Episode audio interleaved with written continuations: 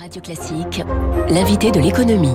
Bon début de journée, il est bientôt 7h15 sur Radio Classique. Bonjour Jean-Charles Simon. Bonjour. Bienvenue, vous êtes euh, président de Station, Société d'études économiques. La France a une nouvelle première ministre, Elisabeth Borne. Elisabeth Borne, pardon.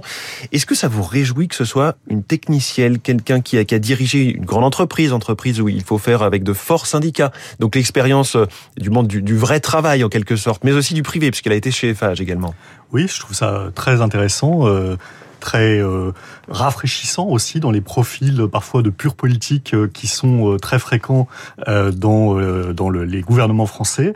Et puis on a évidemment à raison beaucoup souligné que c'était la deuxième femme qui occupait le poste. C'est aussi la première vraie scientifique de formation avec un vrai parcours sciences dures qui accède à ce poste sous la Ve République. Mmh. Et là aussi, je trouve que c'est vraiment important. C'est des profils qui sont pas assez nombreux dans les gouvernements, dont on a vraiment besoin. Et généralement, la question, plus généralement, la question des compétences elle est vraiment, euh, je pense, parfois trop oubliée. C'est pas une condition euh, suffisante, mais c'est une condition, je pense, de plus en plus nécessaire par rapport à la complexité des choses. Et quand je vois, par exemple, les deux partis populistes qui font office de principale opposition, je me dis, il y a, il y a, il y a quand même, rien que là, ouais. déjà un gros souci sur la capacité à exercer les responsabilités auxquelles ils prétendent. D'ailleurs, le premier gouvernement du premier quinquennat, euh, donc Édouard Philippe et Emmanuel Macron 2017, avait tenté cette, ce côté compétence avec à chaque fois quelqu'un compétent sur son domaine. François Françoise Nissen, éditrice, qui avait été euh, à la culture. Ensuite, ça a un petit peu évolué. On a pris, euh, on a pris Roselyne Bachelot, qui n'était pas issue de ce monde-là. Elle était issue du monde de la pharmacie.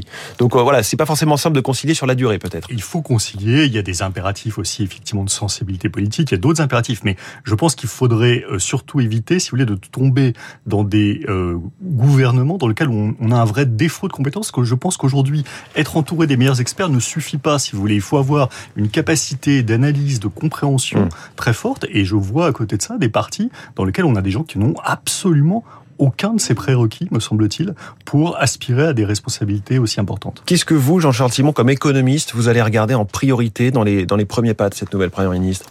Je pense qu'il faut vraiment clarifier le sujet euh, des retraites. C'est-à-dire que le, le, le, président de la République s'est engagé dans sa campagne avec une proposition nouvelle qui change du chantier qu'il avait euh, mené quand il était dans le premier quinquennat avec un, un système universel. Donc il faut voir quelle est euh, là-dessus précisément l'orientation, les modalités mmh. et, et, et, voir comment on peut enrichir peut-être le débat. Parce que sans revenir au texte euh, d'Édouard Philippe, dont on comprend euh, qu'il avait suscité beaucoup de crispation. Il en, était incompréhensible, on va le dire voilà, en un mot. En agglomérant beaucoup de choses à la fois et en voulant faire une réforme systémique auquel, à laquelle tenait pardon, la CFDT au départ. Oui. C'était la réforme euh, dans l'esprit, dans la philosophie la plus proche de, de l'orientation de la CFDT et de plusieurs économistes qui, euh, qui, qui souhaitaient cela. Euh, et, et, et, là, je pense qu'il va falloir justement clarifier les choses, vers quoi on va, quel est le rythme et quels sont, par rapport à, à, à l'objectif des, des, des, de l'augmentation euh, de l'âge de départ en retraite, les modalités qui doivent l'accompagner et enrichir le texte. On rappelle, la suppression des régimes spéciaux, des 40 régimes spéciaux, avec seulement trois grands régimes, les salariés, la fonction publique et, et les indépendants. Alors, le premier chantier, avant même cette réforme des retraites, on le sait, ce sera le pouvoir d'achat, une loi adoptée très vite. Elle comprend notamment une proposition qui s'appelle le dividende salarié. Thibault Langsade était venu euh, à votre place défendre cette idée il y a quelques semaines dans ce studio. Il a même écrit un livre sur le sujet.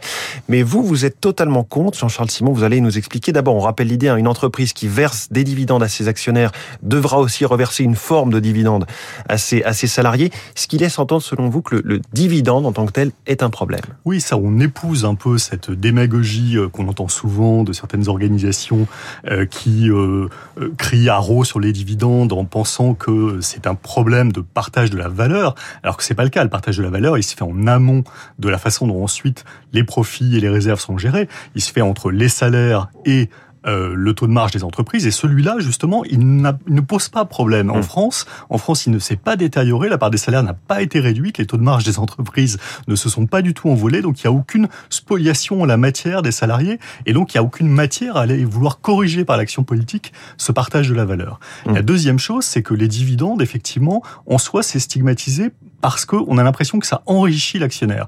Or, ça c'est peut-être un peu contre-intuitif à, à, à, à, intégrer, mais en fait le dividende n'enrichit pas l'actionnaire. C'est de la liquidité sur la valeur d'une action, mais quand on distribue le dividende, la valeur de l'action, d'ailleurs ça se voit très bien sur les marchés financiers, le jour où le dividende est distribué, la valeur de l'action diminue du montant du dividende versé. Toute chose égale par ailleurs, évidemment, en termes de variation des marchés. Donc vous battez en brèche l'idée que c'est un cadeau gratuit. Ce n'est pas un cadeau, ce n'est pas un hmm. cadeau, c'est une avance quelque part sur la valeur de l'entreprise. C'est très important pour les gens qui ne peuvent pas euh, céder leur titre parce qu'ils veulent garder leur part au capital. Donc c'est le cas notamment des, des, des, petits patrons qui possèdent leur entreprise.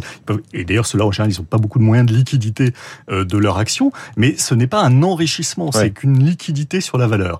Et donc ça, je pense qu'il faut vraiment battre en brèche ce préjugé, l'idée ça serait une forme de spoliation, notamment des salariés. Ça n'a aucun rapport. Ça n'a aucun rapport. Et donc je trouve très dangereux de vouloir associer les deux. Et enfin, la troisième chose, c'est que euh, qu'est-ce qui va se passer dans l'idée que vous avez décrit? C'est que en fait, les grandes entreprises, elles ont déjà toute la panoplie des outils. Elles ont la participation, obligatoire mm. pour les entreprises de plus de 50 salariés, mais elles ont aussi de l'intéressement, des primes, des bonus, des, euh, de l'actionnariat salarié. Elles vont se saisir sans doute de la prime Macron qui va être triplée. Alors, tout le monde ne va pas avoir 3000 euros, mais non, celles qui le peuvent pourront peut-être le faire. peut être quelque chose d'intéressant.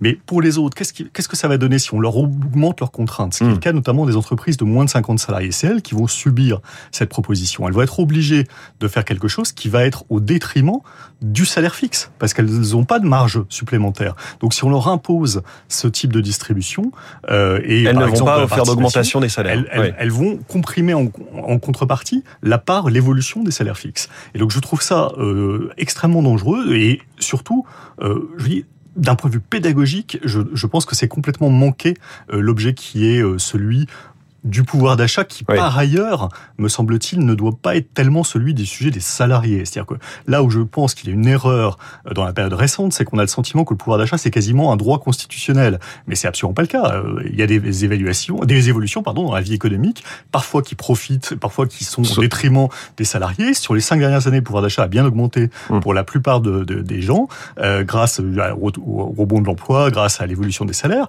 Euh, mais le vrai sujet ne peut pas être de que l'État compense chaque variation de pouvoir d'achat. Ce, que vous dites est, entendable, mais inaudible en revanche pour beaucoup de gens. Ben oui, parce qu'en en fait, il doit se concentrer, notamment parce que l'argent public doit être vu comme une ressource rare. Il faut quand même éviter euh, d'aller trop loin dans les dépenses publiques euh, qui ne sont pas euh, exceptionnelles. Donc, il faut aller vers les personnes qui sont les plus en difficulté, notamment sur les minima sociaux, où là, il faut des revalorisations quand il y a des poussées d'inflation, parce que les personnes concernées, pour elles, c'est absolument essentiel. Ce sont des dépenses essentielles qui sont engagées. Donc, il faut pouvoir compenser ces à-coups, donc euh, sur les minima vieillesse, sur d'autres minima sociaux. Euh, en revanche, pour les salariés, si vous voulez, qui ont des salaires plus confortables, il n'y a pas de raison d'aller leur compenser euh, une évolution défavorable des prix, alors qu'à d'autres moments, elle a pu être favorable. Ce ne serait pas raisonnable d'utiliser ainsi l'argent public. Jean-Charles Simon, président de station. L'argent public, il va en être beaucoup question et utilisé. Il y aura aussi une, cette augmentation du point d'indice des fonctionnaires, évidemment. Et puis, on a déjà parlé hein, de la suppression de la redevance audiovisuelle qui vient d'être actée. Merci beaucoup, Jean-Charles Simon. Et bonne journée. Il est 7h22. Les points forts et les points faibles politiques, cette fois, d'Elisabeth Borne. C'est avec David Doucan.